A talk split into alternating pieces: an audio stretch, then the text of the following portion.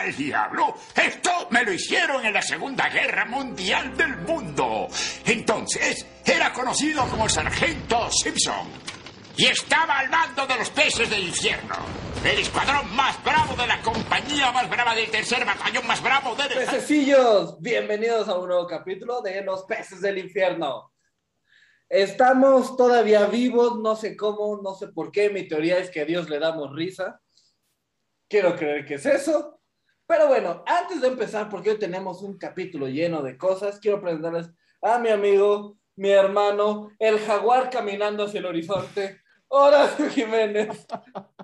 Oh, chiste que no puede salir en vivo. No, hermano, qué gusto me da verte en este mes de Batman, güey. O este mes cumpleaños el caballero de la noche, güey. Entonces, Oye, vamos sí, a- celebrarlo. hablando de Batman, vato, ¿cómo va el cataclismo de Gotham en Ciudad de México? Interesante, ¿eh? Este- esta semana ha sido el, este, la, la demo, güey, de, de este juego apocalíptico que se llama Ciudad de México, güey. Empezamos con inundaciones, seguimos con temblores y se acaba de despedazar un cerro que ahorita vamos a platicar un poquito de eso porque vamos a hacer una, una pequeña colecta. Pero hermano, estuvo interesante la Ciudad de México. Ahora sí estamos vivos de milagro, hermano. De milagro, de milagro. Pero hermano, no hablemos de estas cosillas. Este, vamos a comenzar este tema, pero antes tengo que presentarle a mi hermano, a la extraña cosa que tenemos aquí enfrente, Diego Durán. Bienvenidos a Entonos, la extraña cosa. Pero hermano, antes de empezar con este pinche temazazazo que nos va a dejar todos preguntándonos si la salsa valentina que está en tu mesa de hecho está ahí. O Si sea, hay un hay una avión, este, ¿cómo decía el colombiano que, nos, que me pusiste a ver, güey, al principio? Un avión estático. Un avión estático. Véanlo Sí, cómo está bueno. estático. Diez minutos viendo un chingado avión estático. güey. Dejando de lado cómo es que Horacio no tiene chingada idea de cómo es el acento colombiano, vamos a presentar los pescadazos, las noticias random del mundo pop. Oye, parce. No, ya, güey, porque si nos ven allá, güey. ¿Cómo están? Vato, tu, tu acento ¿Quién les aprendido. ganó? ¿Quién les ganó seis semanas, amigos colombianos? ¿Quién les ganó? Sigan chillando. Hermano, tu acento aprendido güey, de Betty la Fea. Oiga, pa, pero Oye, yo a pero- usted la amo, Betty. Ese es venezolano, ¿no, güey? Hay versión colombiana. Güey, hay una versión de Betty la Fea de todos lados. No, digo, porque este, Chivis y Dai, que son pececillas, este, han visto Betty la Fea como 68 veces en lo que va de este No año. güey. entiendo por qué, güey. Luego platicamos. No voy a quemar este. Está bien, está bien, está bien. amigas en vivo, güey. Vamos a fingir que eso nunca pasó para pa, pa, pa, para pa. Pescadazos, las noticias random del mundo pop. Horacio. Brother, en estos instantes está saliendo el Trova Fest. Yo sé que tú acabaste la secundaria a duras penas y no tienes la menor idea qué es la Trova, pero tenemos un gran conjunto porque es el evento más importante de Trova del año, hecho y dirigido por el maestro Edgar Oceransky. Edgar Oceransky es productor, director, es este arreglista, cantautor y autor para otros este, artistas de varias canciones, ¿vale? Yo sé, entiendo que tu poco dialecto no te da para más, pero Carrera trunca, papi, casi chef. casi chef. Tú me, tú me ayudaste, güey, cu- cuando, tú, cuando hubo pedos porque llevaba una maleta llena de cuchillos. ¿Cómo olvidar es el, la historia del chapulín? güey? Pero Pero bueno. juramos no volver a tocar eso en vivo, güey. Pero bueno, el caso es que este año se va a hacerse totalmente digital streaming porque, dicho por el maestro Fernando Delgadillo, no iban a arriesgar a la gente a la cantidad de contagios que ha habido. La comunidad de la trova en todo este tiempo de la pandemia, lo que, es, lo que hicieron fue no aceptar este, ninguna, este, ningún masivo, nada, porque no quisieron arriesgar a la gente que los iba a ver. A lo mucho que se han presentado es en cafés, que eso es algo muy, muy importante porque la trova empieza en una cafetería, como Claro tal. mira, de- déjame decirte, eh, no es un secreto que no soy fan de la trova. Respeto mucho el género, pero no soy un fan, a diferencia tuya, que yo sé que te super mama. Pero Exacto. si hay algo que puedo respetar mucho de la trova, es que sus músicos son muy humanos y son muy conscientes. Eso es algo que eso es algo que puedo respetar y puedo aplaudir mucho por pues, el género de, de la trova, lo que, los temas que toca, que son en sí temas muy de conciencia social. Son conciencia social, muchos son románticos, muchos son como que experiencias, sobre todo son experiencias, o sea, la trova te habla de experiencias, y digo, ya esto ya sin entrar en agresividad, lo que se Por dedica favor. a la trova es hablar de conciencia social, básicamente. Un trovador puede hablar desde la, como un, este, un gran Víctor Jara que fue asesinado en un golpe de Estado de, de Chile, donde él hablaba desde una, una pareja que tomaba en un café hasta los ataques de las fábricas, donde la novia iba cada tarde a ver a su novio y un día sonaron las alarmas, explotaron fábricas y ya no pudo ver a, este, a su novio. Así de fuertes son los temas y los ponen en una guitarra, en una toba, este, en una flauta y lo ponen en música. Entonces la trova, los trovadores importantes decidieron no hacer masivos, de hecho se vieron forzados hasta el punto de enseñar a tocar guitarra, a enseñar a, a hacer música vía streaming para poder seguir generando dinero. Entonces Edgar Oceransky decide hacer el Trova Fest en Querétaro, en el, en, el, en, el, en el estado de Querétaro, pero vía streaming y con muy, muy, muy poca gente. De hecho, los que vimos ayer el concierto del Maestro Delgadillo no pasaron de 20 personas, pero llegamos a ser 50 mil personas viendo el mismo streaming en Facebook con el Maestro Delgadillo cerrando ayer. Mañana cierra el Trova Fest con el maestro Francisco Céspedes, Papú. Y okay, okay. tú ya sabes por qué un maestro, un ícono de la trova en Chile, en América Latina como tal, que es un héroe nacional, no pudo presentarse porque el día de mañana ya se había firmado que iba a estar en un evento de humanitario, que es Alberto Plaza, quien iba a cerrar este evento. Alberto Plaza, bueno, los que saben de la historia de Alberto Plaza y los que no la saben van a conocerlo, el ganador de Loti, de la este, Gaviota de Plata, puta, maestrazo este, en la música. El, este, para que vean el nivel de la trova, este hombre estuvo tres días tocando afuera de la Casa Rosa de Pinochet, no de cualquier este, tirano, asesino, come niños, sino de el asesino, come niños, maniático, en América Latina. Damn. Alberto Chino, Pinochet estuvo tres días afuera de su casa tocando la guitarra canciones de protesta, donde fue rafagado nada más 15 veces. Está cabrón, está muy cabrón. A esos niveles causa la trova y por eso es tan importante que el Trova Fest haya sido decidido. De hecho, hoy tuvo que cancelar en la mañana un músico por problemas con COVID. Él no llegó a Querétaro, él tuvo que decir que se sentía mal de COVID, que de hecho están en las oraciones de todo Trova Fest y de hecho este programa está dedicado de Trova Fest, este día está dedicado a él y lo tuvo que cubrir el maestro Seransky para que pudiéramos seguir con esta función del que nos ha golpeado y sobre todo este género trova le ha pegado muchísimo el COVID, porque este trato de, de caballeres y dames, porque hay, hay mucha mujer trovadora, una belleza lo que tocan, decidieron no arriesgar a la gente, vamos a hacer nuestros conciertos de streaming, vamos a hacer este, lecciones de guitarra, vamos a hacer lecciones de, este, de cómo escribir canciones para que la gente esté cuidada y no salga de sus casas. Entonces, y la verdad es que los, lo que, digo, que el maestro Fernando Delgadillo te enseña a tocar la guitarra. Sí, no, no es cualquier cosa. Mil pesos el curso, realmente no es nada. O sea, no es nada, no es nada para lo que, este, para quien es.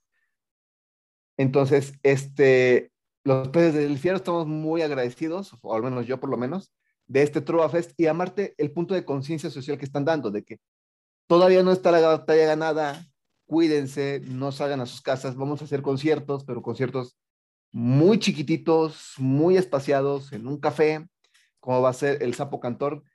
Y el, 15, el 14 de febrero, Fernando Delgadillo ya ha confirmado que va a estar en el Parque Naucali con una asistencia de 100 personas. Eso Ay, lo dijo chido. ayer en el, este, en el Trova Fest, donde le tocó cerrar, que no sé, los que lo alcanzamos a ver, que yo publiqué en los peces, no fue hermoso. Fue lo que le sigue escuchar a Fernando Delgadillo tocando las canciones que han creado hitos en toda su carrera. Pero ese homenaje de ojalá que le cantó a este Silvio Rodríguez, porque Silvio Rodríguez este, es un ícono en América Latina y que le haya dedicado esta canción porque sabemos lo que pasó el año pasado con él. Este fue algo que no, no esperábamos, la, la mayoría de la gente, de hecho no estaba planeado, él lo hizo a oscuras con la gente que estaba, dice, él dijo, no quiero que esto se crezca a que yo quiero jalarme de la fama de un maestro, pero creo que necesito darle un homenaje a mi maestro que me, que me metió en el mundo de la trova y le dedicó la de ojalá. Ah, qué chingón. Hermano, Qué chingona. es caso. Hermano, pasando a temas bastante menos cult- culturales y socialmente relevantes, Más porque pero que nos cazando un mosco. importa. ¿Qué? Lo dices cuando estás cazando un mosco. No, me estaba rascando. Ah, véanlo en slow motion y vean cómo Diego voltea a ver el mosco con odio y desprecio. Como debe ser. Ah, no, claro, güey, claro, güey. Pero hermano, una vez más se ha cambiado la fecha de estreno de Venom, la segunda parte, Carnage. Pero ¿qué crees? Esta vez es algo bueno. Te preguntarás, ¿por qué? ¿Por qué? Porque se acaba de adelantar la fecha y de- se adelantó por dos semanas. De ser estrenado el 15 de octubre, va a ser estrenado el primero de octubre. Hermano, vamos a tener finalmente, quiero creer, porque ya van varios casos que nos mueven Hasta la fecha, ahorita. hasta ahorita. No sabemos si mañana le cambien.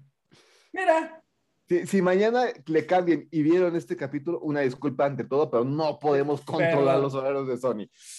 perdón, pero Sony nos avisa, ya lo cambiamos, no es un, ya lo vamos a cambiar. A mí me preocupa que la próxima cambio sea, oye, ¿cuándo estrenan Venom 2? ¿A qué hora tiene ese tiempo? A la hora que pueda. ¿A- ¿Cuándo se estrena? Usted dígame. Usted dígame. No lo sé. No, no lo dime. sé, tú dime.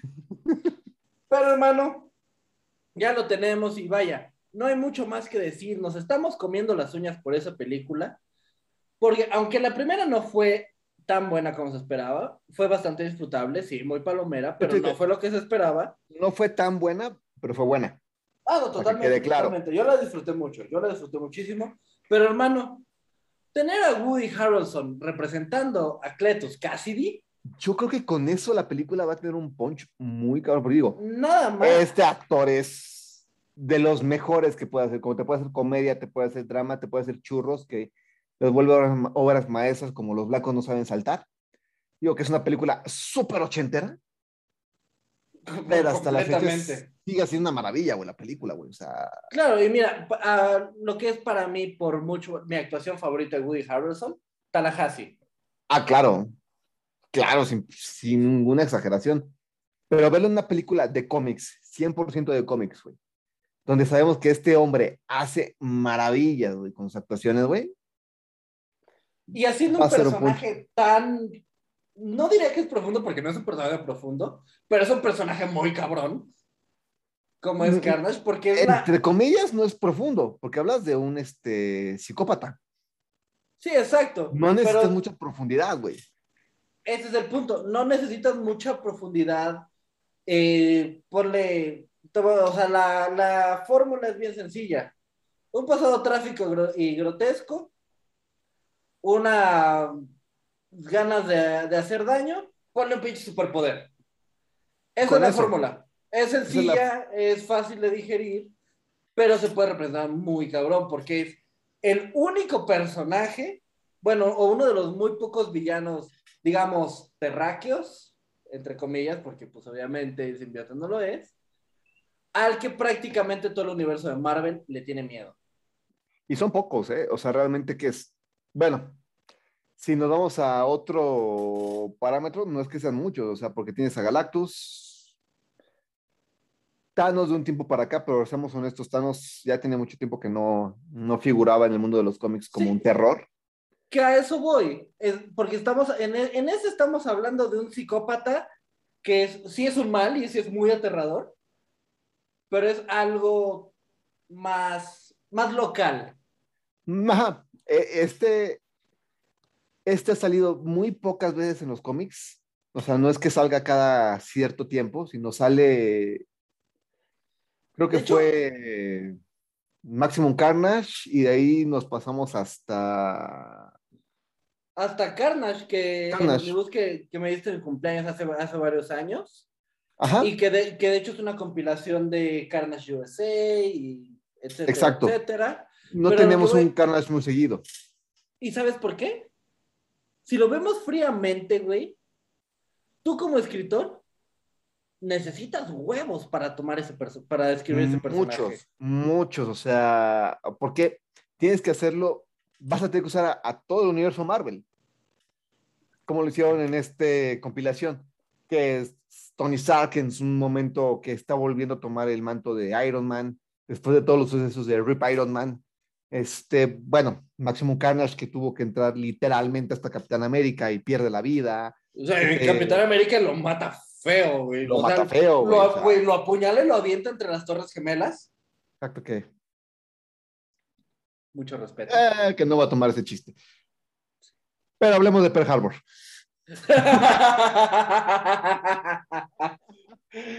Chiste cultísimo de Ricky Morty.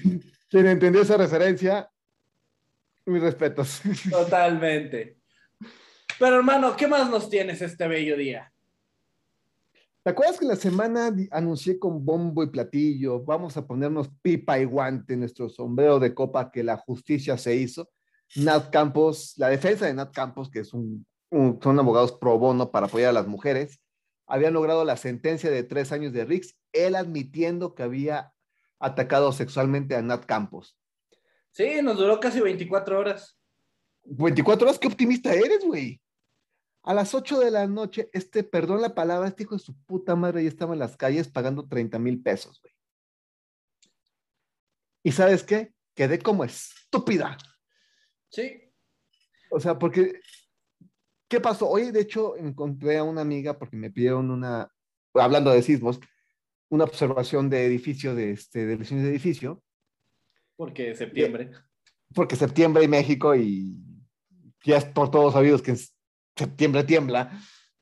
Y ah, pues porque vi de otro. No, no es cierto, güey. No, no es cierto. Entonces se movía Uy, mira tierra. nada más cómo tiemblo. Entonces estaba moviendo la tierra ahorita. No, no, no, ya, ya. Ya, ya. Ya es el último, ya es el último. Deja de esos chistes, Horacio, me estremezco. Entonces estaba viendo cómo caía la, el asbestos del techo. No, ya, ya, ya, ya. Ya, ya, ya, no voy a hacer más chistes de eso, ya, ya.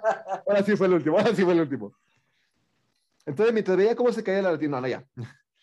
Este, le pregunté qué pasó. O sea, ¿cómo es posible que un violador confeso, güey, se le dicta sentencia a las 12 del día, güey, y a las 8 de la noche estaba pagando fianza y ya estaba en la calle, cabrón? ¿Cómo? Y bueno, me explicó más o menos los términos, qué pasó. Terminó diciendo, hubo lana de por medio, pura puta. Obviamente. Entonces, en nuestro enojo en los peces del infierno, pusimos la foto, luego recuerden este güey cuando volvió a hacer un video. Este güey no es de que haya salido por desahogo de pruebas, no es que haya salido porque No, no, desestimaron no. el caso. Porque pagó, pero él es un, Pagó, él pero es él un admitió. violador confeso. Ya lo podemos decir sin temor a algún problema legal. Él confesó haber violado a Nat Campos y haberle atacado sexualmente. Él lo confesó así, con las cosas como se dicen. Confesó la, la violación. ¿Quién nos deja esto? O sea, de hecho yo lo dije en el, este, en el post anterior a que dije, bueno, este güey ya salió de la cárcel, vean la cara de este cabrón, es un violador.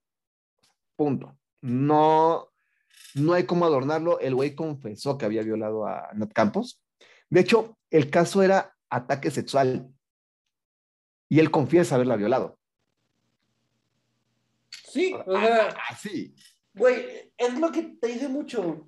Yo pensando desde el punto de vista social, legal, como quieras verlo, alguien, un puto animal que hace eso, porque eso no es un ser humano, no debería poder salir tirando varo. No, o sea, ni siquiera es que pasó un tiempo o está recomendándose que salga de la cárcel pagando una fianza y con tratamiento para readaptación social. No, o sea, no, él pagó su fianza y ya está en la calle y ahorita está en su casa. Cabrón. El problema realmente es que esto crea un precedente. Ahí Sí, está lo exacto. aterrador. Ya crea una- un precedente donde puede confesar se estiman casos, pagas, estás fuera. Y vamos a, a ponerlo más fuerte. El caso de Stop, las denuncias que tiene Luisito Comunica, este Memo Aponte, que ahorita seguramente está viendo a niñas. Memo Aponte, Yayo Gutiérrez. Juan Toda, Pazurita, güey. O sea, ya ten- toda la, la camada podrida que salió No Me Revientes. Exacto, o sea, Just Stop ahorita no me sorprende que en un mes le estén dictando sentencia por, por posesión de pornografía infantil, que, güey, el solamente escuchar que tienes posesión de pornografía infantil, ya te da miedo. Sí. Y un chingo, o sea, ya te hablas de que tienes, tienes que estar muy podrido para recibir pornografía infantil Sí, estamos hablando de palabras mayores, güey. y andar anunciándolo con bombo y platillo en todas partes, güey. Y no me sorprendería que el mes que viene esta morra salga libre. No es que esté deseando que esté encerrada y que lo que está viviendo es... O sea, no, o sea, simplemente lo que estamos diciendo es la justicia tiene que existir. Entonces, lo dije en el, en el Instagram, lo digo aquí y lo voy a seguir diciendo. Una disculpa, Nat, una disculpa a todas las mujeres que están viviendo un infierno parecido, donde, está, donde saben que su depredador está en la calle. O sea, pero los buenos somos más y vamos a trabajar para que esto se evite. Entonces, vamos a seguir este caso, ya no, este caso específico no tanto, porque ya se cerró, ya la justicia ya se hizo. Sí, ¿Qué es el problema, güey, cuando la ley y la justicia no van de la mano? El problema es que ahora ya no lo pueden acusar de lo mismo. O sea, puede salir otra chavita diciendo, oye, es que este cabrón también me hizo esto, pero las leyes no puedes juzgar a una persona por el mismo delito dos veces. Ah, Es como el caso de que decían de Mario Besares, que digo, no es que esté tocando un tema tabú, pero es que es un ejemplo que dio este Rico Farrell, de hecho, en su podcast. Es como si Mayito le dijera, sí, sí, mate a Paco. Sí lo puse. ¿Qué me van a hacer? Como ya se desestimaron los casos, como ya se dictó auto de forma libertad, ya no lo pueden tocar. Que quede claro que no estoy diciendo que Mayito puso a Paco, que, que este, no, no estoy diciendo eso. Es un ejemplo. ok. Pero este Pero es el si caso. quieres, no es broma. No, no, sí es broma. Pero este, este es el caso de que vamos, estamos viviendo con Rix. O sea, el Rix ahorita ya pagó su fianza, ya está libre, ya confesó. ¿Ya qué puedes hacer? Sí, ya, ya, o sea, el ciclo valió madre. Por desgracia, la forma en la que terminó no es, no te voy a decir no, no la mejor, sino no es algo benéfico para, las, para el entorno. Porque estás poniendo una bestia que ya sabe, ya está confeso que es una bestia. Y lo tiras a, a las calles otra vez. A la ¿Qué sociedad, o sea? ¿qué puede pasar? Tienes a una persona que ya, ya es un peligro a la sociedad. Y que ya mostró que puede serlo, entonces ya creó un precedente. Ese es el problema. El problema no es que... El problema que se puede ver es que está en la calle un violador. El problema real es que ya creó un precedente. Sí, es que es- el problema es que está abriendo la puerta a otros putos depredadores como él. Exacto. Ese es el problema. Ese, ese es el problema que estamos viviendo ahorita de que vamos a tener a más, vamos a tener menos, no sabemos si se va a hacer una reforma porque tenemos una ley Olimpia que está protegiendo estos casos en específico, pero se la pasaron por el arco del triunfo y ahorita está totalmente libre este, este hombre. Entonces, los peces del infierno, pues, ¿qué decimos? Ya lo hicieron. Keeping going. Ya lo hicieron, mira, creo que no hay nada más que decir sin ponernos a despotricar nada más. Solo puedo decir desde el fondo de mi corazón, chingas a tu madre, Rix. Exacto. Y al juez Y el- también. Sí, ta- También, igualito y hasta doble. Y hará de la torre también nomás porque está de camino. Lo mismo con Derbez, total, tiene varios. Total, sobran los derbés como piedras en la calle. Exacto, pero bueno. Hermano, pasando una vez más, a, a- Vato llevo todo el capítulo aligerando el tema. No, hombre, es que la cosa está ruda, güey. La cosa está fea, pero bueno. Tenemos el yin y el yang aquí. Hermano, ¿qué crees, cabrón? ¿Qué? Tuvimos un showcase de PlayStation 5 y se viene pesado, cabrón. Pues tiene, después del, del trancazo que dio en esta etapa de pandemia Xbox, tiene que hacer este, algo impresionante, güey. Vato, ahí te va. Tiene algo impresionante y muchas cosas. Te voy a poner una lista pequeña, ¿ok? Ajá. God of War Ragnarok. Que ya salen las imágenes el miércoles. Y son una puta belleza. Maravilla. O sea, maravilla, güey. Muy realista. Tenemos confirmado para 2023 Spider-Man 2. Que este ya no va a tener como protagonista a Miles Morales, como fue Este, Amazing Spider-Man, sino va a ser Peter Parker. Lo cual a todos nos encanta porque Es Digo, Peter Miles Parker. Morales, exacto, Miles Morales es un excelente personaje y el juego fue una puta maravilla, pero es Peter Parker. Exacto. O sea, Peter Parker es, es Peter Parker, punto. Exacto. Y tenemos, una vez más, demostrando cómo los peces del infierno tenemos un pacto con el diablo para ver el futuro. Pero de aquí no sale. Exacto, por favor. Ahí les encargo pececillos, no lo digan a nadie. Ya está confirmado el juego de Star Wars Caballeros de la Vieja República para PlayStation Qué 5. vato. Ay, yo ya no me quería comprar otra consola.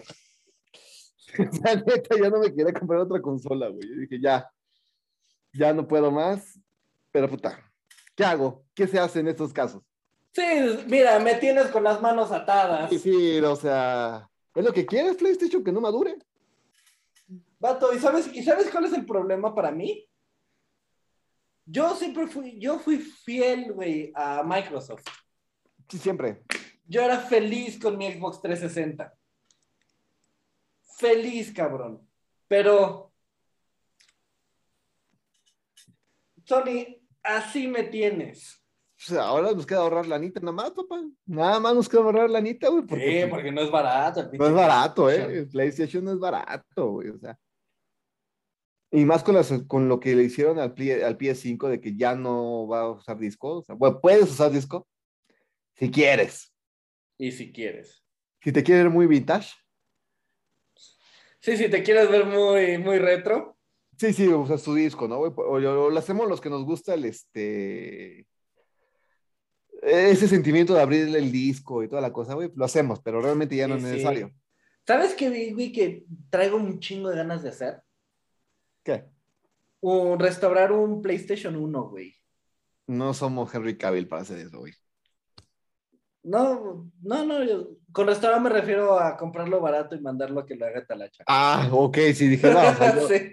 yo no me imagino como Henry Cavill, No, yo, yo sé, güey. como, como nube, güey, o sea, como dando su PlayStation. No, vato, es que vi, hace poquito un video de, de, un vato que compró en, puta, creo que en Tepito, un pinche mercado así, güey, un PlayStation 1, como en 500 pesos. En la Rock Show, güey.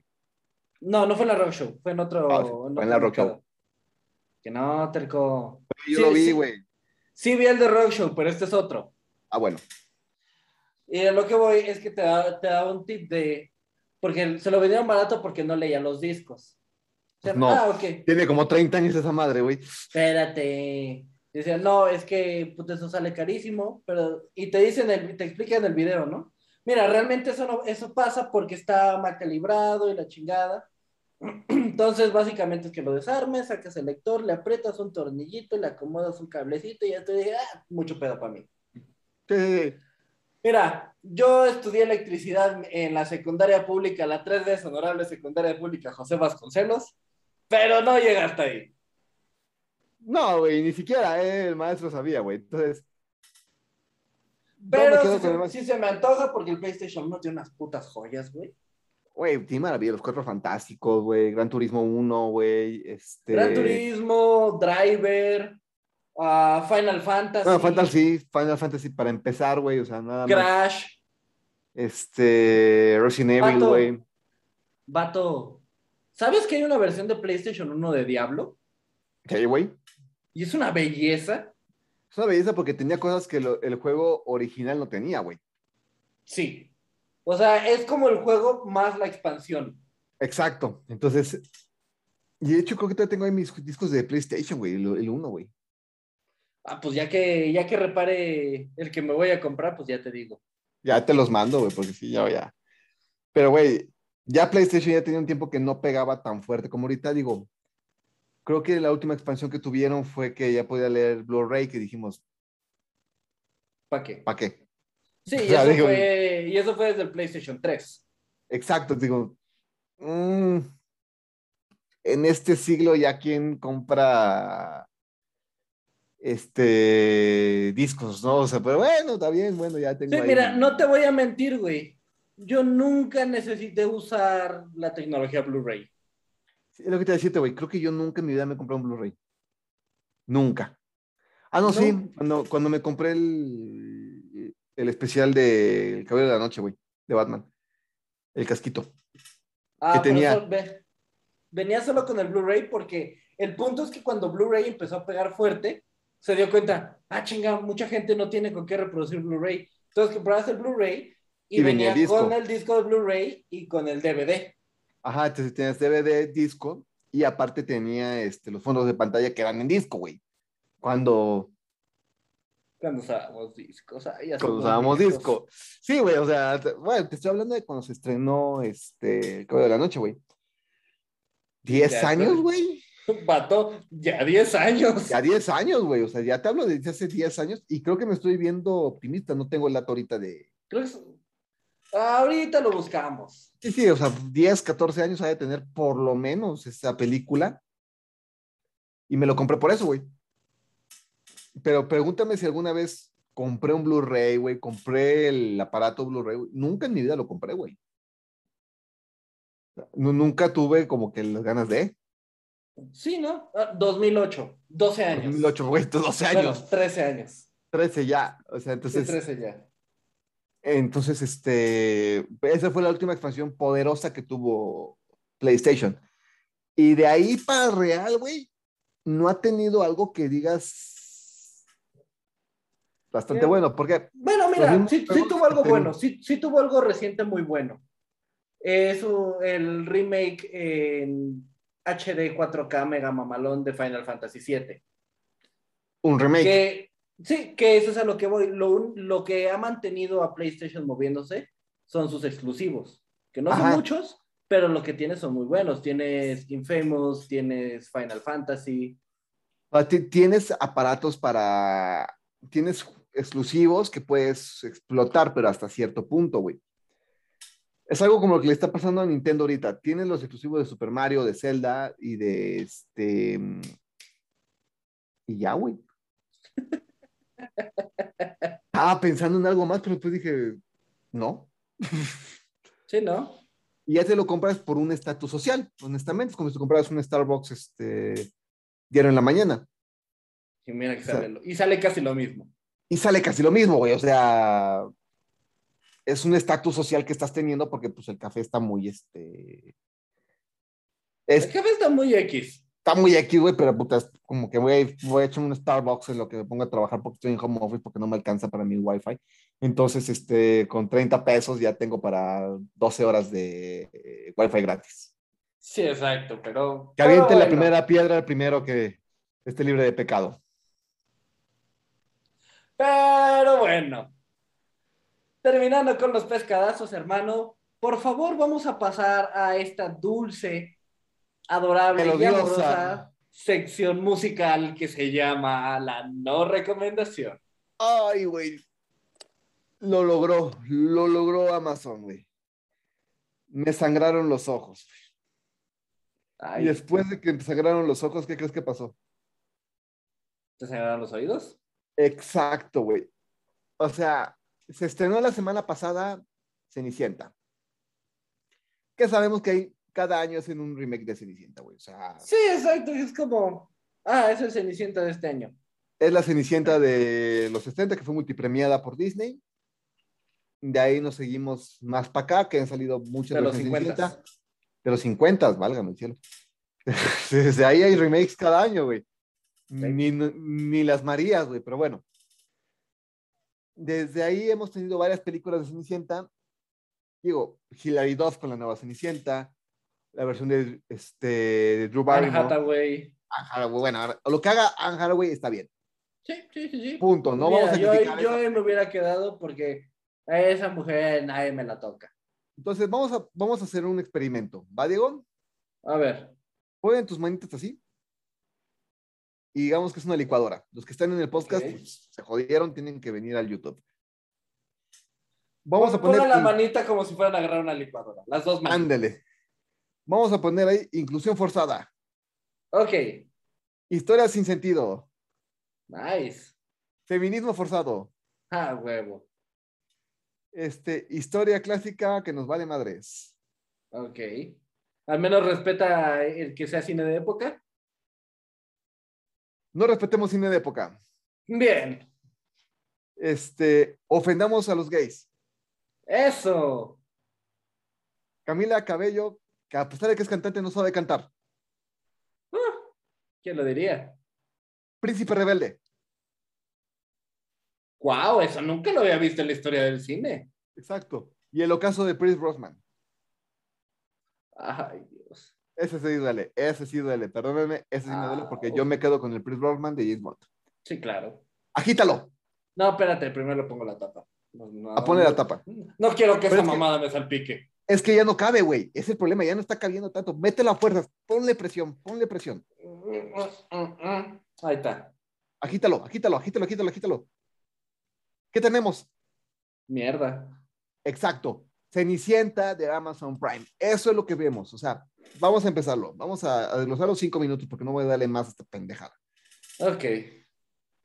En un pueblo donde hay una choza humilde, Espera, ¿con la choza humilde te refieres a la casa que tenía aparentemente seis habitaciones, sótano y un patio gigantesco? y caballos y este boliche y un Starbucks. Nice. Esta O sea, Cenicienta, una choza humilde en las lomas. exacto, o sea, digo, cualquier pobretón en las lomas. Esta choza humilde tiene a unas, una mala ñacañaca que solo es mala porque su ex esposo no la dejó tocar el piano. Maldito cerdo opresor. Ajá, ese cero opresor era el papá de Cenicienta. Ok. Pero ¿por qué no la dejaba tocar el piano? ¿Estaba prohibido? ¿No quería? ¿Tocaba Quiero creer que la película lo explica. no, no lo explica la película. Ok, ok. ¿Ok? Entonces, la apodan Cenicienta a esta niña porque siempre tiene su cara llena de ceniza. ¿Tenía ceniza? Nunca la vi con ceniza. Entonces, ¿Se ensuciaba? no, yo lo que vi nada más que es una tacita de té. Ese era su Ok. jale. Ella se O sea, era a- barista de Starbucks. Era un barista de Starbucks jodido, porque pues mis amigos baristas sí le echan ganitas. Pero no, ella solamente hacía café. Ok. Té. No quiero vente. O sea, ni siquiera complicado, güey. O sea, pones una bolsita en agua, cierras y ya. Ok, ok. Ciencia. Pero ok, esta chavita no se quiere casar, quiere viajar por el mundo y quiere, porque pues si te casas ya no puedes viajar por el mundo porque pues, sepa Dios. Eh, yo tengo mis teorías. Eh, no sé. Entonces, esta chavita al tener esa, esa estación, tiene unos amigos ratones. Pero ¿te acuerdas los ratoncitos que salen en Disney que son muy chistosos, güey? Sí, claro. Bueno, estos ratoncitos están hechos como el gato Tom, el que le pegabas y ya. Ese, Hay un Bueno. video de Dross muy ojete de ese gato. yo sé. Pero bueno, ese, ese juego tiene mejor calidad que los ratoncitos gays. Los hicieron gays. Espera, ¿cómo se un ratón gay? No tengo la menor idea. Y no es nada en comunidad con la, con la comunidad LGBT. Los hicieron no gays. Jotas. Ok, o sea, no de nuestra parte, solo diciendo Amazon piensa que los gays son ratas. Es que a eso iba, güey. O sea, globalizan a los gays, porque aparte del lado, el ade madrine, Ah, sí, ex- explícame eso, güey. Yo entiendo la idea de meter la inclusión y la no discriminación, pero tienes que mezclarlos haciendo ah, un hada abiertamente J, casi drag queen, que casualmente es de raza negra. ahí te va, güey. O sea, es que exactamente. No es problema, o sea, hubieran hecho un. No sé si te tocó ver alguna vez la serie de Señora Homosexos. Es- Ah, en algún momento. en algún momento donde te habla del homosexualismo, pero no es que lo haga muy marcado, sino si era una mofa de su universo de las modas, güey. Vato, Pero no- perdón, pero del universo de las modas, y Dios sabe que esto demuestra mi edad, modisto de señoras, güey. Modisto de señoras, güey. Bueno, ¿y cuánta de la comunidad LGBT Plus que ha estado en la comunidad, en el universo de modas, digo, Gianni Versace, güey, que eran abiertamente gays, pero eran señores de respeto, güey. Como el chiste de Polo Polo. Au. Au. Pero aquí te ponen no solamente exagerado, era una burla para la comunidad de LGBT plus el A de Madrid. Con dos varitas, guiño, guiño. No sabemos, güey. A lo mejor era una hada trans. No sé, güey, yo espero que tenga dos varitas. Pero el caso es que ¿Para qué? para romper este esquema de este de que las mujeres usan vestido, güey, en un punto la viste con pantalón de vestir. Espera. Pantalón y pantalón de vestir y saco. y saco. Ahora, esto se supone que es una película de época. Estamos hablando 1600, 1700, un pedo medio victoriano. Victoriano, porque aparte, pues las mujeres usan, en este baile usan todas peluca, porque pues era la moda en ese tiempo, Claro. y aquí no. Aquí todas tienen pelucas, excepto una doncella de este, ascendencia afroamericana, que no está rapada, que está rapada ella y que no tiene peluca, y no pasa nada. Espera, espera, espera. Estamos hablando de un de una época victoriana clásico en la que la gente de raza negra podría, podría asistir a este tipo de bailes. Digo, Mm, obviamente no. tienen todo el derecho del mundo de estar ahí, pero eso es en estándares actuales, no en épocas donde el racismo era lo que dominaba el planeta. Era lo que dominaba el planeta y más en Europa. No es nada contra Europa. Sí, tienen un pasado racista muy feo, muy malditos. Que quede claro, o sea, los que han visto la serie esa donde hay el príncipe negro se casa. con- No, no, eso no fue real, eso no pasó. Sí, no, eso, eso no podría ser. No por cuestión de, de nuestra opinión, porque obviamente nuestra opinión es completamente de aceptación. No, no puede ser porque la historia no fue así. La historia no fue así, güey. No puedes cambiar la historia, o sea, la historia ya está escrita, a menos que tengas una máquina del tiempo. Y Dios sabe qué podrá pasar si haces eso. A, a menos que seas Tarantino matando a Hitler. Exacto, tal cual, así. Entonces, pero bueno, volvamos a esta porquería. ¿Por qué le pones Cenicienta? ¿Cuál es el punto cumbre de la historia de Cenicienta? Yo sé que a ti te encantan los libros reales de los cuentos de los hermanos Grimm, Sí. igual que a mí, porque son muy creepy. Son muy oscuros, güey. Son muy feos. Pero Pues, literatura, pero el punto clave de esta historia, ¿cuál es, güey? pues que el príncipe encuentra a la Cenicienta con la zapatilla de cristal. Exacto. Aquí no existe, la- o sea, sí existe la zapatilla de cristal, pero el príncipe no la necesita, la encuentra. ¿Le mandó un WhatsApp o qué pedo? No sé, ya en un punto me dormí, dije, me desperté cuando la está persiguiendo un caballo, y, güey, la está persiguiendo con un caballo. Oh, Eso en las películas de Pedro Infante. es el ancestro de Rix. Eso en las películas de Pedro Infante se robaban a las chavitas. A mí no me ven la cara de paisano. Sí. Y mira que el abuelo de, de mi esposa sigue ofendido que no tengo un caballo. me encanta, esa historia me encanta. Pero, en fin. En fin, no vean esta porquería. O sea, no pierdan el tiempo los que ya la vieron y no se quedaron ciegos. Qué huevos. Mis respetos, son gente de valor para mí. Hermano, yo no supero el hecho de que es una película de época y los vatos traen una playera como la que yo traigo, pero que no dice Stranger Things. Ay, camisas cortitas tipo Sara, güey. O sea, güey. Échenle ¿Cómo? tantita ganas, o sea. Sí, dijeron, Otra cosa vestuarios, nah, ¿qué traes puesto? Sí pasa. ¿Tú, tú, ¿A ti te gustan los musicales? A mí, yo tengo mi propia opinión de los musicales. A mí no me gustan. Pero no soporto eso de que, hola, ¿cómo estás? Voy a cantar para decirte cómo estoy. No lo aguanto, güey. O sea, no, no lo soporto que, que hagan Güey, eso, yo, güey. yo tengo una amiga que está muy metida estudiando música. Y sí, así me saluda y la chingada y de nada se puede cantar. Si le digo que no se pase de verga. Estoy comiéndome mis Sí. alitas. ¿A qué te cuesta, no? O sea, ese, ese es un problema que a mí me, me, me abrumó en la película, que dice, bueno, ¿esto lo produjo Badir de revés o qué? Ya, en buena onda. Es, es mala, mala, mala por donde la veas. O sea, lo que cada ocho decimos, Netflix a fuerzas quiere meter una inclusión muy forzada. Pero bueno, esta película... Ah, no, esta vez no fue Netflix. Deja Netflix en Exacto. paz. Ahora Netflix dijo, yo no hice esta porquería. Yo no lo hice. Ese es tu perro y tú lo bañas. Exacto. Entonces, no ven esta película. Si les gustan las películas de Cenicienta, que digo que cada año sale una, a mí una película que me encanta de, de Cenicienta, güey. Una que sí es súper fresa, hiper mega fresa, y es para niñas totalmente, que es la de... Cenicienta Pop. La, no, la Cenicienta siempre de... Cenicienta. Este, no sé cómo se llama. No, la nueva Cenicienta, la de esta Hilary Duff.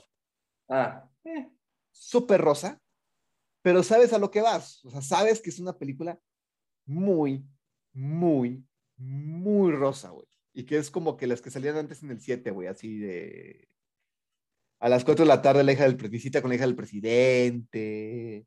Juego de gemelas. Juego todo- de gemelas. Toda esa camada. Sabes a lo que vas, sabes que no Cualquier vas a... cosa de Hilary Duff, este.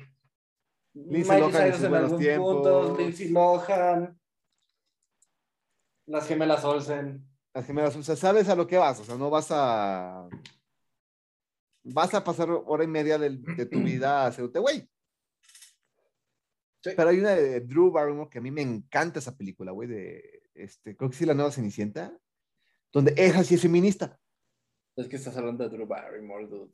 Alguien que sabe leer, güey, que ve, aparte la, el doblaje, güey. Ese es el infierno de Víctor Trujillo. Un país gobernado por, eh, ya, no voy a hacer ese chiste otra vez. Por Que favor. tu tía sí se ofendió, güey. Un país gobernado por ya sabes quién. Y un mal doblaje. Ese es el infierno de Víctor Trujillo, güey. El maestro Víctor Trujillo. Ay, cabrón. Bueno, déjame alivianarte el día una vez más. ¿De qué se trata, hermano? qué horrible día, güey. Qué, qué horrible semana, güey. Es que perdóname, entiéndeme esta semana todo lo que pasó. No, no, yo, yo sé, yo sé. Pierden los vaqueros, sismo, güey. Ay, güey. no. Perdón, que pierden los vaqueros ya es como Ah, estuvo chido. literalmente. Estuvo chido juego. Perdieron que por un punto, ¿no? Por un punto en los últimos 10 segundos, güey, contra Tom Brady, güey. Ok, ok. O realmente sí dices, bueno, O sea, sí, sí, sí dieron su luchita. bastante, ¿eh? Bastante. Pero bien, bueno, pero, el lunes hermano- veremos mi resumen. Hermano, hermano. ¿Sabes qué sí te recomiendo? ¿Qué? Vamos a revivir clásicos. Ay, por favor, güey, por favor. 1999. Cuando yo tenía siete añitos. Cuando todavía era feliz y tenía ganas de vivir. 11. Ay, qué tiempos tan mozos, alegres. Decías, eh, miras a tu alrededor, el mundo es bonito, hay esperanza y hay luz. ¿Y qué crees? Es una mentira. ¿Sabes por Nada qué? de esto existe. Porque vivimos atrapados en una maldita ilusión. Vato, esta película a mí sí me generó una obsesión muy grande. Yo estaba en la secundaria, güey, cuando estoy hablando de esta película, güey. No, sí te choquea mucho, sí te, Te choquea mucho, o sea, sí te hace pensar, güey, de que esto es una mentira, güey. Güey, la pregunta que le hace Morpheus a Neo, güey. Oye, ¿crees que lo que respiras es aire? Cuando le está entrenando en el dojo, güey. Ahí te mata, güey. Ahí te mata, empiezas a pensar muchas cosas, güey. Y el elegido, y todo el conflicto que tiene Neo con este, con este, ¿cómo se llama su alter ego, güey? Ah, Anderson. Se Señor Anderson. Anderson. Mr. Anderson. Todo el conflicto que tiene con Anders, con el señor Anderson, güey. Este, la realidad, aparte los efectos, güey, que fueron creados solo para esta película, la primera Ya sé. Y sí, estamos hablando de Matrix. No necesitaba anunciarse, o sea, no necesitaba anunciarse esta película, o sea, No, no, no, solo por la pura formalidad. Que te puedo decir una, una cosa muy graciosa que puede demostrar que no importa qué tan viejos seamos, seguimos siendo estúpidos y adolescentes en el corazón. claro. Cuando estaba en Florida, güey, tuve la fortuna de tener dos amigos. Uno de apellido Smith y otro de apellido Anderson. Oh, el señor Smith. Güey, era hermoso porque tan mamones como yo eran los matos que cuando ya llegábamos a descansar en la noche, llegaba y le decía, Mr. Anderson, welcome back. Y el otro pendejo solo decía, Smith. Y yo solo veía, güey, me cagaba de risa todas las noches, porque era todas las noches. Ay, güey, o sea, no, no te puedes cantar ese chiste, güey. yo lo haría, güey. ¿Sabes cuánto recaudó en su primer fin de semana? Más de lo que vamos a ver en todas nuestras vidas. Ah, claro, güey. 463 mil millones de dólares, 517, 383, güey. O sea, nada más en su fin de semana. Fue un número que cuando lo leí, dije, ¡Wow! este es el teléfono de alguien, güey. dije, este es el teléfono de alguien, güey. O sea, Sí, alguien en Australia, cabrón. Porque muchos o, sea, o sea, muchos números que dije, esto no lo puedo ni pronunciar, güey. O sea, es una ofensa para mí, güey. Nunca he visto tantos números juntos. Fue cuando conocimos a Trinity. Fue cuando. nos co- much- bueno, yo me metí mucho en el mundo de lo que era Leviatán, güey, de qué significaba Leviatán en este. En toda la mitología, güey. Mitológicamente. O sea, Vato, porque- yo voy a aventar hasta el juego, güey, que el de GameCube, que muy bueno, way, qué, que qué no imposible de pasar, güey. Eh, Está muy perro, pero estaba muy bueno. Eso fue. Cuando yo, a mí me regalaron mi GameCube, tuve dos juegos. Empecé con dos juegos. Metroid Prime, que es una puta joya, Una maravilla. y Matrix. ¿Y sabes qué me encantó? No, eh, la historia de ese juego no es la historia de Neo. Ajá. El nombre completo es Matrix, el último vuelo de los Iris. Y te habla de eso, de Ghost y Nairobi. Aparte, el- la explicación de Leviatán, güey, de, de, bueno, de oráculo, porque oráculo es el oráculo, güey. Creo que es un punto vital para que tú puedas entender el este, Animatrix, que está Exacto, basado que en es ese vital. juego. Sí. O sea, tienes, o sea, mucha gente no entendió Animatrix por simple juego de razón de que no había acabado el juego, güey. Entonces, por eso Animatrix no fue tan pegadora como las predecesoras de live action. Simplemente porque no le entendieron y no los culpo. Tenías que haber jugado el juego. Necesitas contexto. ¿Y sabes qué? ¿Qué pasa cuando preguntas por contexto? No hay contexto, solo las balas. Ay, qué Super bonito meme, chiste. Super meme. güey. No sabes cómo ha funcionado esta semana. Me imagino. Ya ¿Seguiste mi cuánta gente ha consejo? ofendido. Claro. Eso chingada madre. No Pero, hermano. Vamos a, no, vamos a no tragarnos el resto del tiempo porque lo que se viene va acorde, pero va más para allá. Pero en resumen- quiero presumir algo, güey. ¿Sí Presúmeme ¿Me das permiso? Sí, Mira sí, mi gorrita. Mira mi gorrita que me acabo de comprar. Sí, es lo que estaba viendo. Dijiste que nunca compro gorras y que siempre uso la misma gorra. Sí. Mira nada más, güey, para este mes de, del Batman, güey. ¿Cómo está, güey? Qué bonito. Una gorra carnal. oficial, güey. Aparte, ve, mira nada más. Oficial de Batman, papu. Uh, la, la. Vato, pero ¿dónde conseguiste semejante joya? Fíjate que hay una página hermana de los peces del infierno que tienen al quinto pez, bro, que se llama Mario López, que es Toys, Toys of Jack. Me metí a su página Uh, en la, Instagram, la. vi la gorra, dije, ah, órale, la quiero. ¿Cuánto? ¿Qué tanto? Órale, ¿y dónde voy a recogerla? Dime dónde estás. Eso- digo, ¿eso puede asustar de principio? Sí, sí me espanté, pero cuando dije, ah, es Mario, todo está Eh, bien. ma- Mario no salta. Y llegó a mi Mario chamba. lo miras feo y le da algo. Sí, sí, digo, literal. Y llegó a mi chamba y me dio la gorra, me dio, este, me dijo que siguiera su página que está en las redes sociales de los peces del infierno, que tenemos una cantidad de publicaciones de él impresionantes. Y ahí me he comprado tazas, me he comprado llaveros, me he comprado camisas, me he comprado, bueno, hasta cubrebocas, hermano. Vato, tú lo sabes. Mi alacena tiene una vajilla que salió de Toys of Geek. Una vajilla clásica de Star Wars. Hija de la chingada, güey. ¿Y sabes qué? Me enseñó toda la cantidad de gorras que hay. O sea, la gente que como a mí que nos encanta tener una gorra. Hay una cantidad de gorras impresionantes. Hay de Volver al Futuro. Hay de Ricky Morty. Hay de Sailor Moon, güey. O sea, ya no encuentras gorra de Sailor Moon, güey. No encuentras nada de Sailor Moon original. O sea, digo, Sí, no. los que tienen cosas de Sailor Moon son piratas. Y no, ese Sí, tiene sí, sello no de garantía, tienen este, el bordado es especial. Entonces, la recomendación de los del infierno, porque Horacio, tu amigo soy, es Toys of Geek. Síganlo en sus redes sociales. Va a estar en las este, redes sociales del Pez del Infierno. Toda esta semana vamos a estar anunciando sus gorras. Toda esta semana vamos a estar anunciando sus llaveros, que los llaveros de Dragon Ball no tienen perdón de Dios, güey. Vato, para no ir lejos, justo porque traigo, tengo mi mochila aquí al lado. Tengo un llaverito, güey, colgando del cierre de mi mochila. Te lo voy a enseñar. ¿Te late? Ok, ok. En lo que vas por ahí. Ah, no, la tienes cerca. No, bueno. no, aquí, aquí, aquí está, aquí al ladito. Mira nomás qué bonito, güey, mi Boba Fett. Fett, Ulala, está chido. está chingoncísimo, ¿a poco no? Con su pistolita y toda la cosa. Mira Fíjate que- nomás. Toys of Geek. Fíjate que le compré a él eh, el llavero de Freezer, que me encanta, güey, que lo tengo en mi mochila. Pero en las llaves de la chamba tengo a Goku, pero el traje de Saiyajin cuando estoy entrenando en la cámara del tiempo. Ay, qué chido.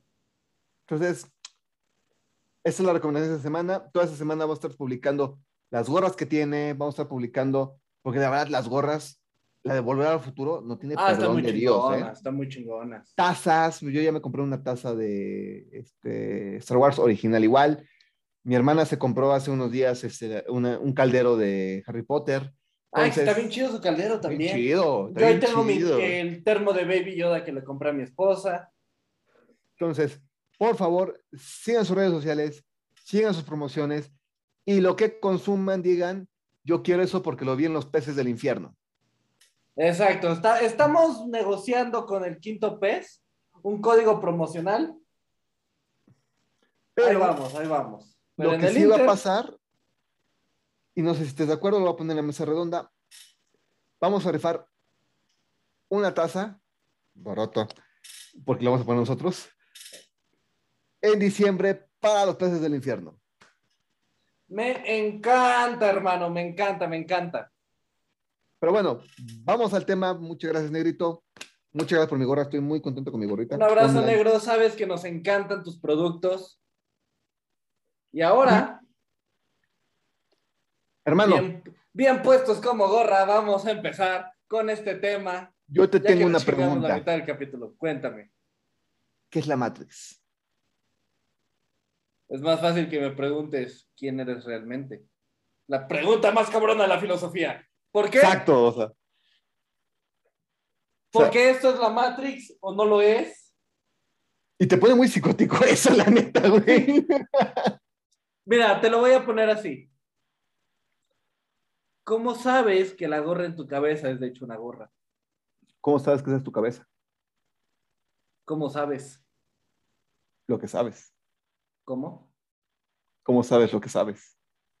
¿Cómo? Este es de Chinaco. Exacto, No, o sea, hacer un juego de palabras. Ah, me la verga, perdón, güey. pues, me sé todos los discos de Polo Polo, güey. ¿Cómo te explico? Elegante el caballero, pero en fin. Todos nos hemos preguntado en alguna ocasión qué es la Matrix. Nos hemos preguntado qué está pasando, si lo que está... ¿Alguna vez has sentido y pensado, güey, esto no puede estar pasando? Pues lo que decíamos del efecto Mandela hace algunos capítulos, bueno, hace muchos capítulos, Se ve a varios capítulos. pero es que yo me acuerdo mucho esa escena de cuando van a ver a Oráculo para ver si Neo es el elegido y el gato como que se va y regresa. Y este Neo lo que dice es de vu. Déjà vu.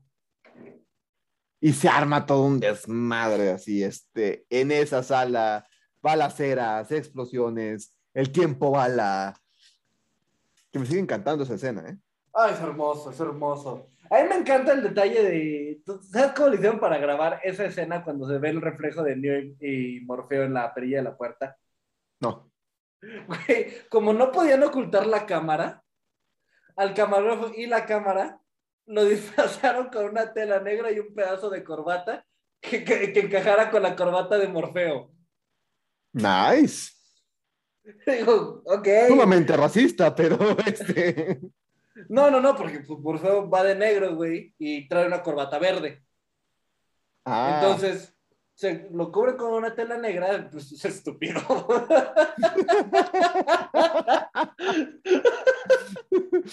costó que lo digirieras, pero me gustó que cada vez que quedas algo se muera en ti. Güey, trataba de no trataba de no romperme, güey. Trataba de, de- de no, no caer en la tentación.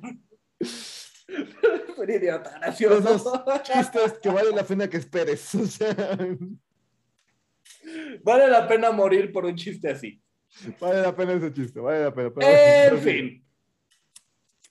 ¿Qué es la Matrix? No hay una respuesta real. La forma más superficial de describirla es que estamos atrapados en una ilusión. Realmente los humanos están atrapados, digamos, en esta ilusión para que no despierten y sigan siendo cultivados por energía. Básicamente los humanos funcionaban como fuente de energía para las máquinas que ya habían dominado el planeta. Que habíamos perdido la batalla, básicamente.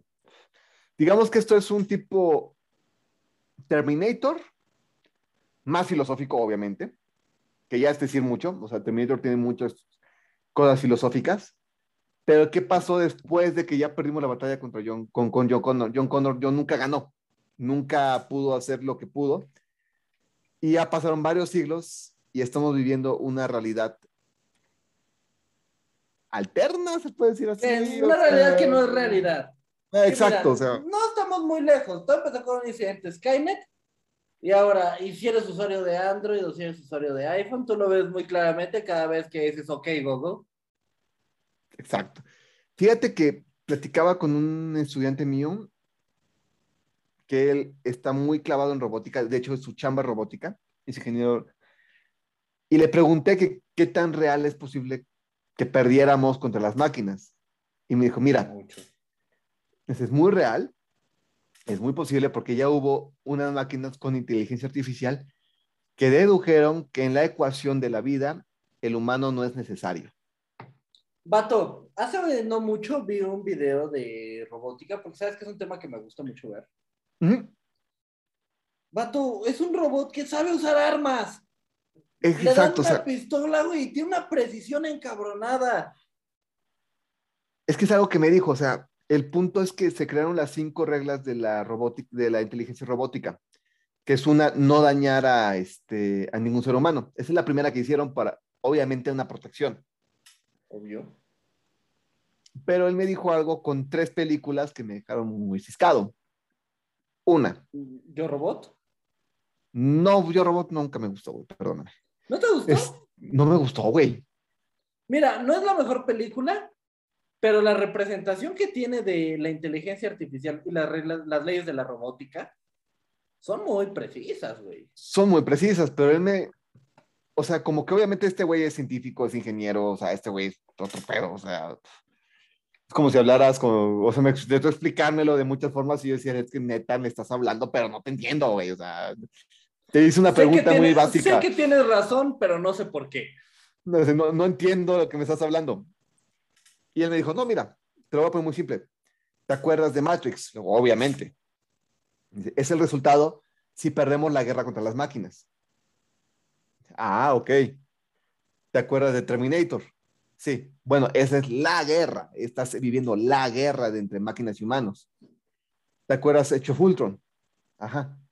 Bueno, Ultron dedujo, después de todos los cálculos que le puso eh, este, el Dr. Pym, que los humanos no eran necesarios en la ecuación de vida, que de hecho éramos una plaga. Sí, que mira, lo, puedes entender que el humano funciona a nivel planetario como un virus, ok. Realmente es cierto, le duela a quien le duela. Pero sí, si tienes una inteligencia que no está atada por un factor emocional o sentimentalismo, dices, pues es que, pues no. no sirven, o sea, son una plaga y las plagas se les destruye. Esa es la ecuación que va a tener un robot, una máquina. Una máquina está creada para quitar del camino cualquier cosa que estorbe en su objetivo principal. Es decir, el objetivo principal es preservar la vida en la, en la Tierra, va a quitar lo que está matando entre ellos. Entonces, ah, ok, si esa es la bronca, es el humano. ¿no? Y Matrix puede ser una realidad hecha y derecha porque necesita algo de energía para que la máquina pueda funcionar. Y no puede funcionar con, con sol porque cuando llegue la noche, y sé que se va a escuchar muy este, neoliberal lo que voy a decir, llega la noche, no van a tener energía. Cualquier La parecido con la ¿Cómo realidad, de noche? cualquier parecido con algo que haya dicho cualquier este, persona, se lo dejo a su criterio. Pero necesitan una fuente de energía que se llama Sí. humano. Porque el humano es una fuente de energía de carbono, pero que necesita rayos de sol para trabajar. Nada más tienes que controlarlo. Y controlar al humano es muy fácil. Sí. Demasiado. Entonces, ahí empecé a entender Matrix, güey. Ahí empecé a entender la película de Matrix, güey. Dije. Y de hecho la volví a ver porque dije, a ver, a ver, espérame, espérame, espérame, espérame, este. Me habló muy este. Me habló bien fotosíntesis y no le entendí. Sí, o sea, no le entendí. la- me- y me dio películas para que entendiera. Y cuando empecé a ver Matrix las tres, obviamente, como se debe de ver una película de Matrix. Como lo, como lo dicta el canon. Y entiendes que no estamos tan lejos de esa pelea, güey, de perder esa pelea, güey. No, no, estamos a un mal día, güey, y que activemos el programa Skynet y valga madre todo. Y se acabe. Y nótese que en la película en este año ya se activó Skynet, ¿eh? Sí, totalmente, totalmente. Y hermano, lleva la pre- a la pregunta, ¿cómo sabes, cómo sabemos que esa guerra no ocurrió ya y estamos viviendo en la Matrix? Es otra cosa que le pregunté. Edgar, neta, gracias por darme tanta información. Es lo que le pregunté, ¿cómo sabemos que esta pelea se... no hay forma? A menos que tengas un humano muy desarrollado, muy hábil, y que ya haya entrado al infierno de esa guerra y al cerebro de la máquina. Claro, y tomando en cuenta que tenemos seres humanos que están decididos a comprobar que la Tierra es plana, solamente para después de un documental entero, alerta de spoiler del documental de terraplanismo en Netflix, dicen, ah, caray, Me encanta el final de ese documental. güey, lo adoro. Oh, es hermoso, porque pasan la, la última, los últimos 40 minutos diciendo, es que este es el experimento definitivo. Si va como, como lo pensamos, demuestra irrefutablemente que la Tierra es plana. Si no es así, es porque es redonda. Es el experimento. Oh, entran créditos. talla negra. Hermoso, güey. O sea, güey. Es una belleza. o sea, vatos, quien, quien no haya visto ese documental, neta, tienen que verlo. O sea, neta, no, no hay forma en que pueda vivir sin ver ese documental. Y mira que Pero, yo lo vi por la recomendación de Joy en ese capítulo que grabamos. Yo, yo lo vi también por eso, y cuando lo vi dije, au. Eso ni con pomada de la campana se cura. Pero tomando el tema, hermano, o sea, digo, ahí habíamos visto una evolución de efectos especiales que solamente los vimos en Yomanji. Y Sí. los, las, les, como quieran decirle, ya no me voy a meter en ese tema, Wachowski, los pusieron en un nivel Dios. O sea, dijeron, vamos a hacerlo. Güey, Esto es que, que vimos- algo que nunca se había hecho. Porque sí, vimos efectos especiales impresionantes en Jumanji, pero esta es la evolución. Ese es un mundo completamente diferente. Los efectos son una, una cosa que no había visto. Dime que no, nunca intentaste esquivar balas como Neo. Nunca en mi vida es que he intentado esquivar balas, güey. Yo no sé cómo le intentaste tú. Ay, soy del Estado de México. O sea, sí, yo también, güey, pero no, este, nunca me he embalaseado. Y espero que siga así la cosa. Vato, te, te, te cuento una anécdota rapidísima donde sí dije, aquí es cuando Matrix tiene que salvar mi vida. ¿Te acuerdas que yo hace muchos años, cuando era deportista, güey, practicaba capoeira? Me, me di en la madre en el tobillo bien feo y pasé meses cojeando. sí, Y caminaba así súper despacito, como viejito. ¿Ok? ajá, Un día tuve que ir de mi casa Llegas a la esquina, das la vuelta y luego otra vuelta para llegar a la papelería para imprimir mi tarea, porque de vez en cuando sea tarea. En ese camino, en la primera vuelta, toda la calle eh, de un lado estaba cubierta por una fábrica. ¿Ok? Ay, cómo olvidarlo. Entonces, todo tranquilo, hasta que voy a media calle caminando muy despacito, porque pues, mi tobillo ya no servía. De la nada, llegan como 8 o 10 trocas de policía, así con arma pesada desenfundada, metiéndose a la, a la fábrica. Y yo en medio, güey. O sea, policía delante de mí, policía atrás de mí, metiéndose. Y dije, ya, vale, madre. Sí, ¿no? Ya, aquí me quedé. Y dije, ok. Si Nio me enseñó algo, es que solo tengo que. Solo tengo que entender que esto es una ilusión y que las reglas se pueden doblar. Y dije, aquí voy a esquivar balas. No, no esquive balas, pero ah. sí, sí, que se llega a la papelería muy despacito. Muy despacito. Sí, muy despacito. Pero en fin. En fin.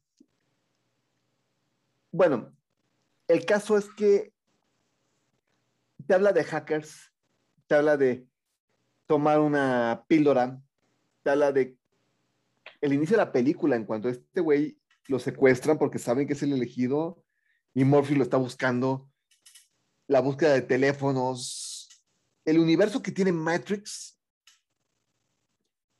te ha ido de temas filosóficos que, digo, a ti y a mí nos encantan de buscarle filosofía a las películas. No, totalmente. Y esta, y esta trilogía no hace el esfuerzo de hacerla difícil de entender, te lo pone bien claramente y te pone una pregunta existencial impresionante, hermano. Si a ti te dijera, lo que estás viviendo es una ilusión, y la realidad es un puto infierno, pero es la realidad, ¿querrías saberlo? Exacto, o sea, cuando Neo está viendo en el carro, güey, después de que habla con Morpheus y, y de hecho su segundo regreso a la Matrix, bueno, al, universo real, al universo que está viviendo. Y está viendo el carro y le dice Trinity, no te preocupes, todos vimos esto. Y le dice que entender qué está pasando afuera. Si lo que estás viendo es real o no real. Y, y en un punto le dice, no quiero saber. Sí, pero ese es el punto. Una vez que abres la caja de Pandora, no la puedes cerrar. Sí, cuando, cuando le dice, haz de cuenta que estás, que eres Alicia y estás persiguiendo al conejo. Bienvenido al agujero. Bienvenido al agujero. O sea, ahí empieza la, búsqueda de respuestas de Neo de que por qué estoy haciendo esto, si soy el elegido o no soy el elegido. De hecho, él decía que no era elegido, él no quería ser elegido, Neo. Sí, él no quería ser elegido, él dice que no era, el oráculo le dijo, lo siento, no eres. Con toda la y ventaja que podía hacer. De hecho, ya, ya te dice que no estás en el, en el 99, estás en el, en el año 2199. ¿Y qué ha pasado en este tiempo? es que no hubo tiempo. Todo lo que estás viviendo, todo lo que estás viviendo la niña, la chica pelirroja, todo es mentira, o sea, todo es mentira. No hay nada real. Y es que ese es el punto. Tienes a, tienes a un villano, tienes a Cypher en la primera película y en la segunda, y en la tercera. Y en la tercera. Que lo que él está tratando de hacer es hacer un business con el agente Smith para regresar a la Matrix yo ya no quiero saber de este desmadre. Regreso a la Matrix y me encanta la escena donde dice, es que si tú sabes, porque mientras está comiendo un filete, que es un programa de computadora lo que hace que este filete se vea bien cocido, jugoso y delicioso. Sé que es una mentira. Preferiría no saberlo. Bendita ignorancia. Hermano, eso, eso te marca mucho, güey, porque en la vida se supone que uno está tratando de saber, pero hay cosas que uno pensaría, ¿realmente la quiere saber?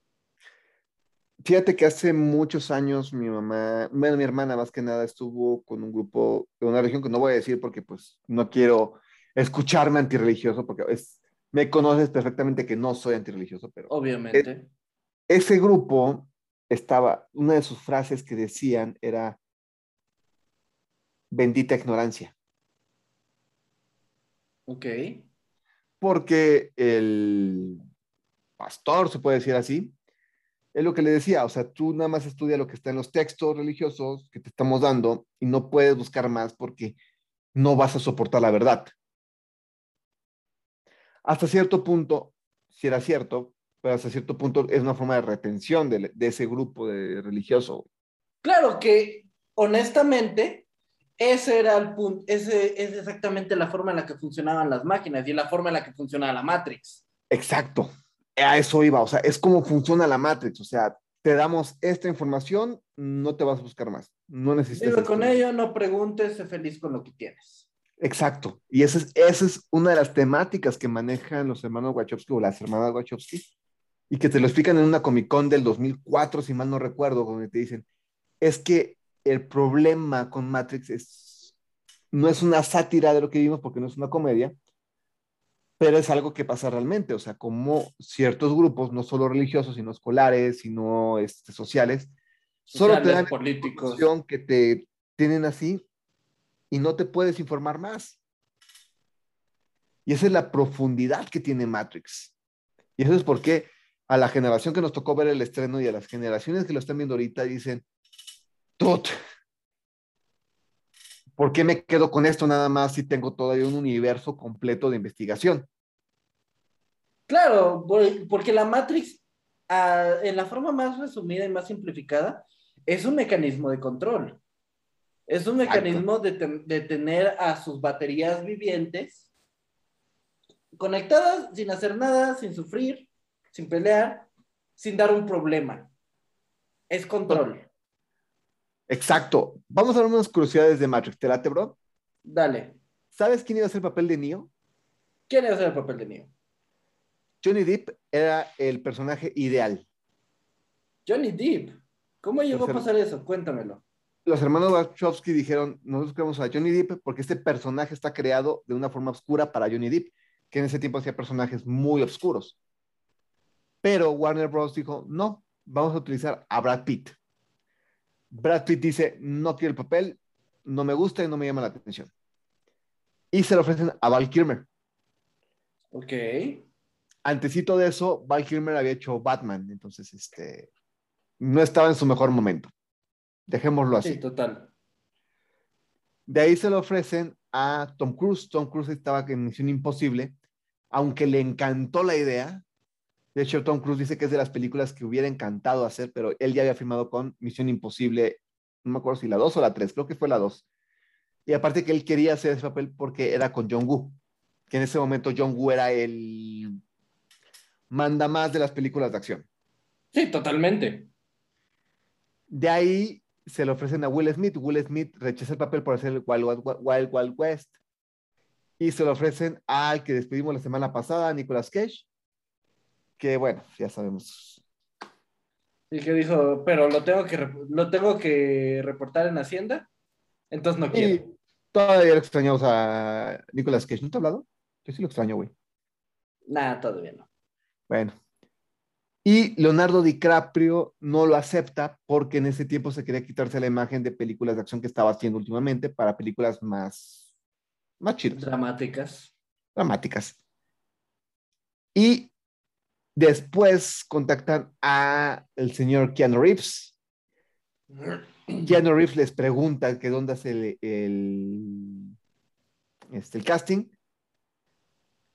Lo lee, él dice, esto es una maravilla, por favor déjenme actuar. Y él empezó a literalmente a corretear a las hermanas Wachowski para poder ser mío. En ese momento eran hermanos. Eran hermanos pero ellos no querían porque Nicolas Cage venía a hacer, este, Ken Reeves venía a hacer películas de comedia, digo, todos recordamos las películas de comedia que había hecho Ken Reeves, pero fue tanto la insistencia que dijeron, órale va. Y bueno. el resto es historia, sí, totalmente. El resto es historia. Ahora, un dato más curioso, más sencillo, más bonito, pero déjame matarte la ilusión. A ver. ¿Te has preguntado alguna vez qué son eso, esas líneas de código verdes que ves cayendo y que ¿Te preocupan hasta lo más profundo de tu ser cada que los ves? Ah, sí. Nunca me he preguntado, pero sí me gustaría saber. Más para que te miento. Vato, esas madres fueron sacadas de recetarios japoneses de sushi. No lo Ah, hubiera sí. pensado. No, yo tampoco. Pero it is what it is. Esos códigos, si los descifra, son recetas de sushi. Imagínate al güey que se empezó a descifrarlos. Imagínate al güey que se te clavó tanto en la película, que no, es que esto, esto me cambió la vida, ya todo tiene sentido, y nada más sabe hacer ahorita un sushi California poca madre.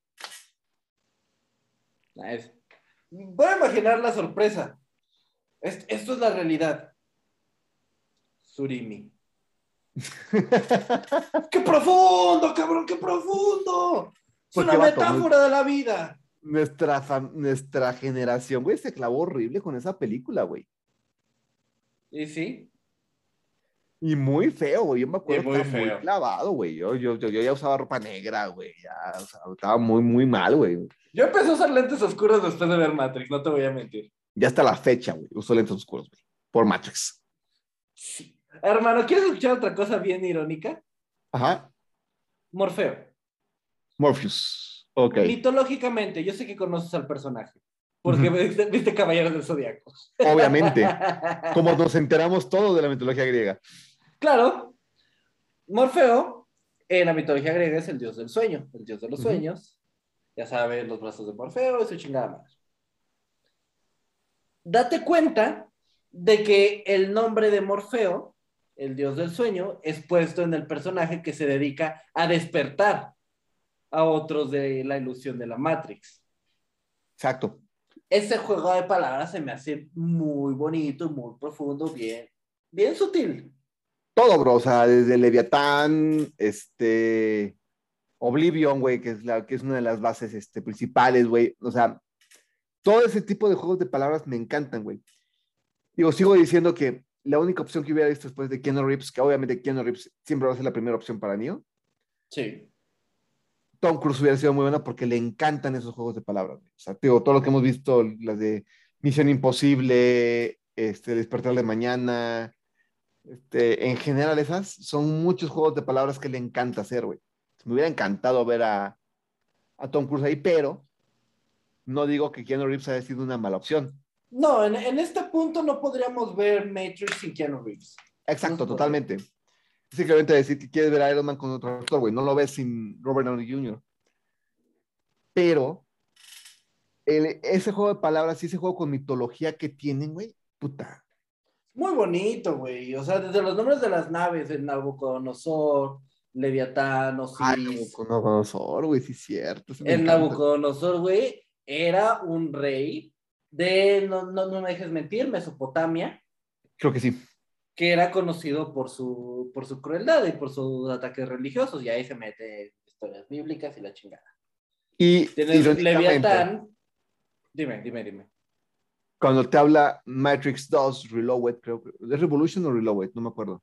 Ah, Reloaded. Cuando te habla de los rollos de la religión, cómo han sido, o sea, se metieron con la religión muy feo, Sí. Cuando dicen que es un, una forma de control de la Matrix, dices, uy, feo se metió. Sí, ese sí fue, ese fue un escupitajo en la cara del mundo. Tal cual, ¿eh? O sea, de hecho fue la película más atacada de Matrix, porque empezó a meterse temas más profundos que no sé si debió de meterse. Sí, mu- mucho más sensibles. Sí, sí, más esa es la palabra, más sensibles, que no sé qué tanto se debió de meterse ahí al atacar ya religiones y atacar a que los- la división de países y cómo te explicas que un país habla otra lengua que la otra y la torre de Babel nunca existió, pero sí existió. Entonces, ay, sí, Está, sí, sí, está complejo, complejo, está complicadillo. está Ahora, complejo. hermano, ¿sabes qué es interesante? Como lo mencioné, Matrix se estrenó en 1999, después de N cantidad de tiempo de filmación, producción, postproducción, etcétera, etcétera. ¿Sabes que antes de eso el guion pasó muchos años en un cajón? No, no sabía eso. Sí, se terminó de escribir el guion y lo guardaron en un cajón por años. ¿Sabes por qué? ¿Por qué? Porque el estudio todavía no se decidía si los conceptos y el contenido de esta película eran aptos para ser mostrados. Por lo, por lo exactamente lo que acabas de mencionar, que se mete muy cabrón con muchas cosas. Es lo que te voy a lo mejor hasta para esa época todavía no estábamos preparados para ver un Matrix. Yo creo que ahorita no estamos preparados, hermano. Exacto, o sea, ahorita no está, Matrix es, es rudísimo, güey. Y es algo que si no tienes tus cimientos muy bien puestos, güey, te sí, los te, mueve sí así. te mueve mucho. O sea, te, te mueve muchísimas cosas internas, muchas ideas, muchos pensamientos que tenías en ese momento, que ahorita si la ves va a pasarte lo mismito, cabrón. Sí. Pero hermano, ¿estás de acuerdo que podemos divagar, hacer una receta de sushi? Bueno, tú, porque yo, a mí me hace daño. sí. Pero- un sushi de bistec si quieres. Ay, no lo he probado, ¿sí está chido? No. Pero es lo que no te mata. Bueno, pero creo que es momento de decir adiós. Efectivamente. Así que recuerden nuestras redes sociales. Estamos en Instagram como Los Peces del Infierno CP, Facebook como Los Peces del Infierno Cultura Pop. En Twitter estamos como arroba peces pop. No olviden en Instagram también arroba Toys of Geek. Hermano. Por favor, por, favor. las ofertas están buenas, ¿eh? La neta. las y los, ofertas los están productos están muy bien buenas. chingones. Vale mucho la pena. A esta hora ya sabremos quién ganó la motorrifa, que ahorita ya se cerró, ya a esta hora ya está cerrada, ya están preparando el tercer lugar. No sé por, no sé si quieras saber los primeros dos lugares, güey. Quiero saber qué se llevan los, los- el segundo y tercer lugar. No te preocupes, hermano. Mientras platico un poquito de la dinámica de la motorrifa. Este está muy chistoso, la neta, güey. Ok, ok. Dale, tengo curiosidad. ¿Tienes mi atención? Este. mm, Vamos a ver con el buen Charlie Perea, que ya. Yo sí compré mi boletuco. Estoy contento porque. Si gano la moto, no sé qué va a pasar. Mira. Nos dice las mecánicas de esta rifa. El primer boleto que salga va a ganar una, una botella de whisky Red Label. Nice. Ajá. El segundo boleto que gana se ganará un Ron Matusalén. Ese sí pega. Y feo, güey. Y feo, güey. dinero. Sí, no, es una patada de mula, pero es muy bueno, ¿eh? Ah, sí. ¿Sabes por qué pega más? Porque está suavecito, güey. Sí, mira, es, es como Tyson, güey. Ves a Tyson que te, no, que te noquea de un solo putazo, pero dices, wow, realmente valió la pena. Sí, sí, sí, exacto. O sea. Y el tercer lugar es el que gana el boleto. A las 3 de la tarde en Facebook Live se va a la. En el Facebook Live de Azael Perea, es Azael Perea, la, este, el Facebook, donde se va a hacer la rifa a las 3 pm. Entonces, a esta hora ya sabremos quién ganó. ¿Quién ganó? Todos estamos emocionados. Yo estoy emocionado. Tú estás emocionado. Todos estamos emocionados. Y, y es cuando piensas, ¿qué premio quiero ganar? a mí sí me puso a pensar así que mm, la moto está chida, pero él está, está bueno también. o sea, Sí, sí, sí, vale la pena, vale la pena, que sí, no. Pero bueno, le ganó las tres porque me compré tres boletos, a ver qué pasa. Y todo te vas a poner la peda de tu vida y te vas a dar en la madre en la moto. Eso es lo que va a pasar. Seguramente, eso va a pasar, güey. Pero, Pero bueno. hermano, ¿qué le tiene que dar a este video, por favor? un batisuculento like. Y hermano, ¿qué hay que hacer? Hay que irse a ver Matrix y preguntarse si realmente quieren saber la verdad y están dispuestos a ir por el agujero del conejo tomándose su batileche. Con su batigorra. Adiós. Bye.